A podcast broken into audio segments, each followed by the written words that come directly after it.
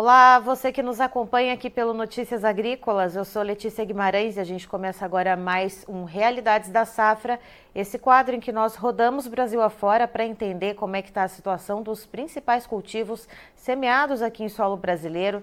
E a gente vai diretamente para o Paraná e conversamos com o seu Adão de Pauli, que é diretor do Sindicato Rural de Londrina. Vai explicar um pouquinho para a gente, então, como que está o desenvolvimento da soja por lá Seja muito bem-vindo, seu Adão.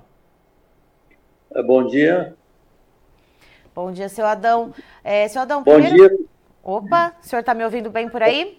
Estou ouvindo, pode perguntar. Vamos lá, seu Adão. Primeiramente, obrigada por estar aqui com a gente. É, eu queria saber, seu Adão, como é que foi é, o decorrer do plantio da soja por aí? Foi possível fazer o plantio dentro daquela janela ideal que garante a melhor produtividade para a soja em Londrina? Então, a nossa região, ela, ela começou bem, né? Começou, nós tivemos um atraso de plantio por causa de chuva. Choveu bem no começo aqui, porque a, a nossa região se planta muito em outubro. Entendeu? E tem pessoas que plantam, e teve uma chuva aí em torno de 20 a 25 de setembro, né? E tem agricultores com áreas maiores que plantaram. Mas a maioria do plantio é a partir de outubro. E, consequentemente, no começo de outubro choveu bem vem chovendo bem em outubro, novembro, choveu bem, entendeu? Então, consequentemente, atrasou por chuva, mas não foi um atraso significativo, mas todo mundo conseguiu plantar dentro da janela de da, seria o ideal para o plantio. E de lá para cá, do final do plantio até agora, como é que essa soja está se desenvolvendo? Como que o clima está atuando aí em Londrina para fazer com que essa soja então se desenvolva?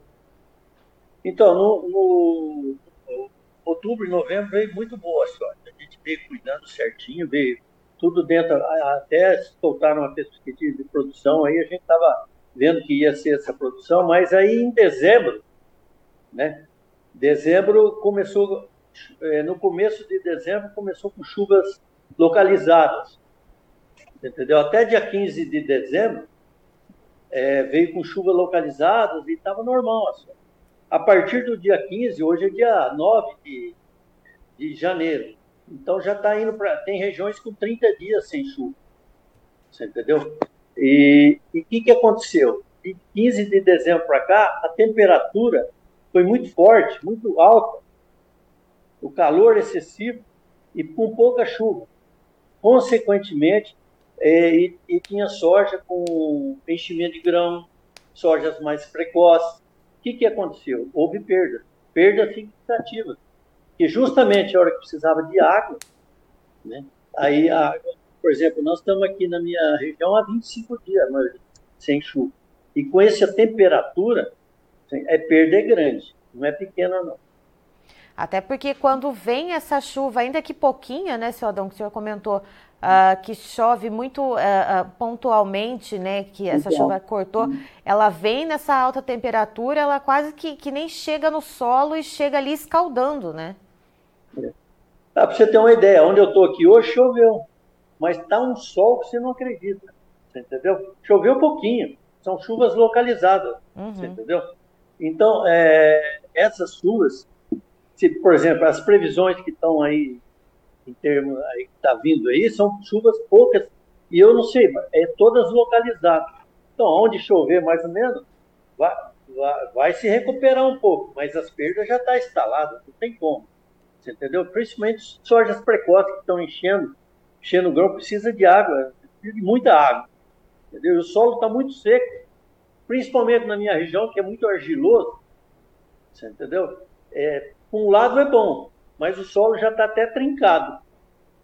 E, seu Adão, para que essas perdas sejam amenizadas, como o senhor disse, né, porque elas não conseguem ser revertidas, uh, precisaria chover mais ou menos quantos milímetros de maneira generalizada e por quanto tempo? Ah, o ideal para a agricultura é, é que chova constante. Esse é o ideal. Você entendeu? Por exemplo, chovendo aí 20, 30 milímetros por semana seria o ideal, isso. Você entendeu? Então a planta vai se recuperando.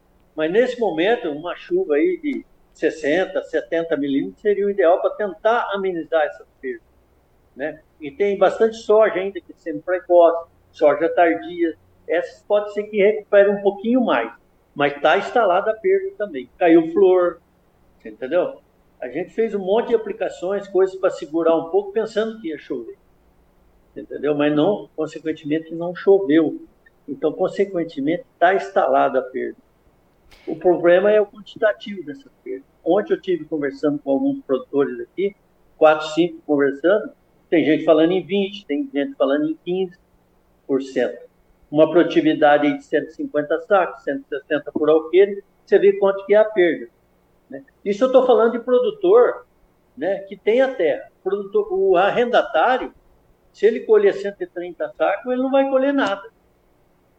Entendeu? Vai dar prejuízo. Uhum. O cara que arrenda a terra. Porque os arrendamentos aí hoje viram um troço faraônico, né? Aí a, conta, caso, a conta, principalmente para esse que arrenda a terra, ela não vai fechar, né, seu Adão? Ah, não fecha. Se ele colher 120, 130 sacas, não vai fechar. Eu que não arrendo terra, o meu custo é altíssimo. Porque você tem o custo de insumos e o custo fixo da fazenda. Que esse custo fixo, ninguém conta, mas é um custo que se você não plantar, você tem que pagar. Entendeu? É um custo alto hoje. Entendeu? Agora, se botar mais 40, 50 sacos de arrendamento, aí não fecha mesmo. Seu Adão, me diga uma coisa, com essa incerteza, né? A gente, é, o senhor comentou que, que já se fala em uma perda em torno de 10, 15, 20%. Uh, ainda se vier uma chuva é possível amenizar alguma coisa, mas já tem uma perda instalada. Uh, como que está a questão da dinâmica de negociações por aí? O produtor ele está travando alguma coisa de contrato antecipado, ainda que seja algo muito a conta-gotas para fazer ali, para cumprir algum compromisso financeiro no mês, ou não, o produtor está muito ressabiado, está esperando o preço melhorar, ou está esperando para ver o que, que ele vai colher de fato. Como que está a coisa aí?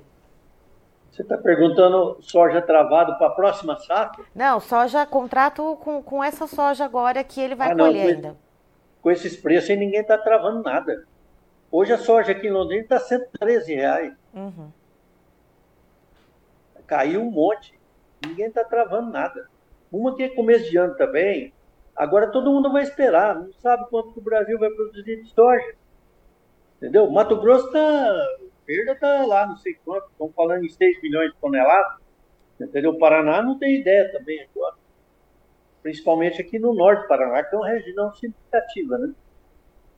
Então agora todo mundo vai esperar, ninguém vai travar nada. Tá, tá certo. É, e agora, agora é, é a hora do produtor fazer conta. Você entendeu? Principalmente é, entrada de safrinha. Porque a safrinha passada aqui não deu lucro. Agora, se tiver perda no verão, aí vai complicar mais ainda.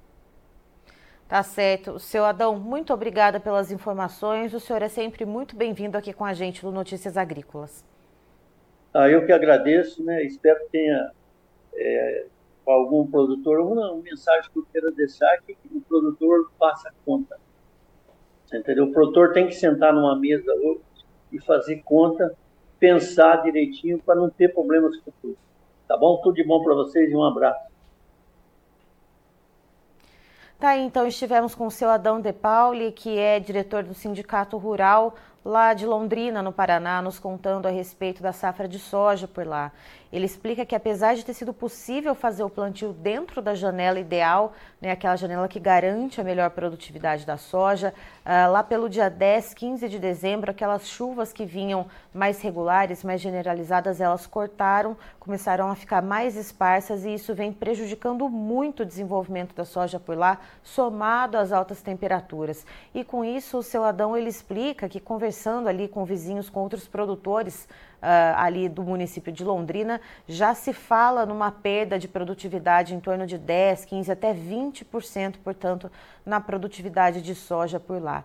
E com isso, com essa incerteza, não só em relação à produtividade da soja em Londrina, mas uh, sobre o Brasil inteiro, os produtores de soja lá de Londrina eles estão segurando a questão da negociação uh, em contratos antecipados, não estão negociando a soja, expectativa do que vai ser então o, a questão dos preços, né? De como que vão vir esses preços a partir de quando essa soja, essas perdas que estão vindo, né? Sinalização de várias regiões do país começarem a ser contabilizadas. Eu encerro por aqui, já já tem mais informações para você.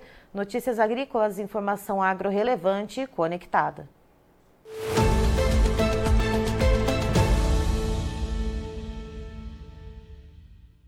Participe das nossas mídias sociais no Facebook Notícias Agrícolas, no Instagram arroba Notícias Agrícolas e em nosso Twitter arroba Noteagri. E para assistir todos os vídeos, se inscreva no YouTube, na Twitch, no Notícias Agrícolas Oficial.